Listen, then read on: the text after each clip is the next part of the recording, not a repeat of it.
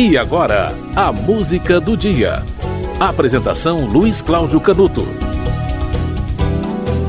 Trindade Maldita, um livro de contos lançado em 1861. Os Índios do Jaguaribe, um romance lançado no ano seguinte. Quatro anos depois saiu outro romance, A Casa de Palha.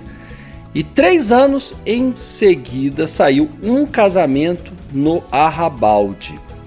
Esse escritor também escreveu um romance em 1879, o último publicado, O Sacrifício, que saiu no ano seguinte a uh, três livros. Três livros foram lançados no mesmo ano de 1878: Lendas e Tradições do Norte, Lourenço e um dos seus dois livros mais conhecidos, O Matuto. O outro livro conhecido dele saiu dois anos antes, o Cabeleira.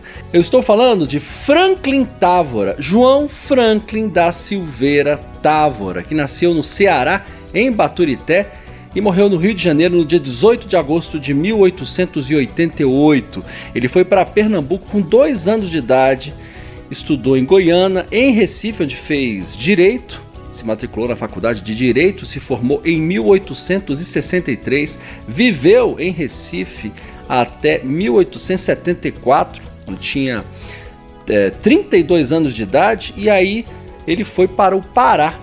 E ali no Pará foi secretário de governo. Foi para o Rio de Janeiro logo em seguida e virou funcionário da Secretaria do Império. Franklin Távora, grande escritor brasileiro, um dos é, escritores que costumavam ser indicados para leitura no segundo grau, né? hoje ensino médio não vejo Franklin Távora ser é, indicado. Há muitos escritores, grandes escritores brasileiros, que estão sendo substituídos né, por escritores mais modernos. Não sei se essa troca é uma troca feliz, né? Mas enfim. Temos que preservar na memória Franklin Távora. Hoje é 13 de janeiro, aniversário de nascimento desse escritor cearense que viveu em Pernambuco e passou o resto da vida no Rio de Janeiro. A música do dia 13 é uma música de Ernesto Nazaré. Uma música que traz no título um dos é, livros, né, um dos títulos de Franklin Távora, Matuto. Você vai ouvir na execução Canhoto e seu regional.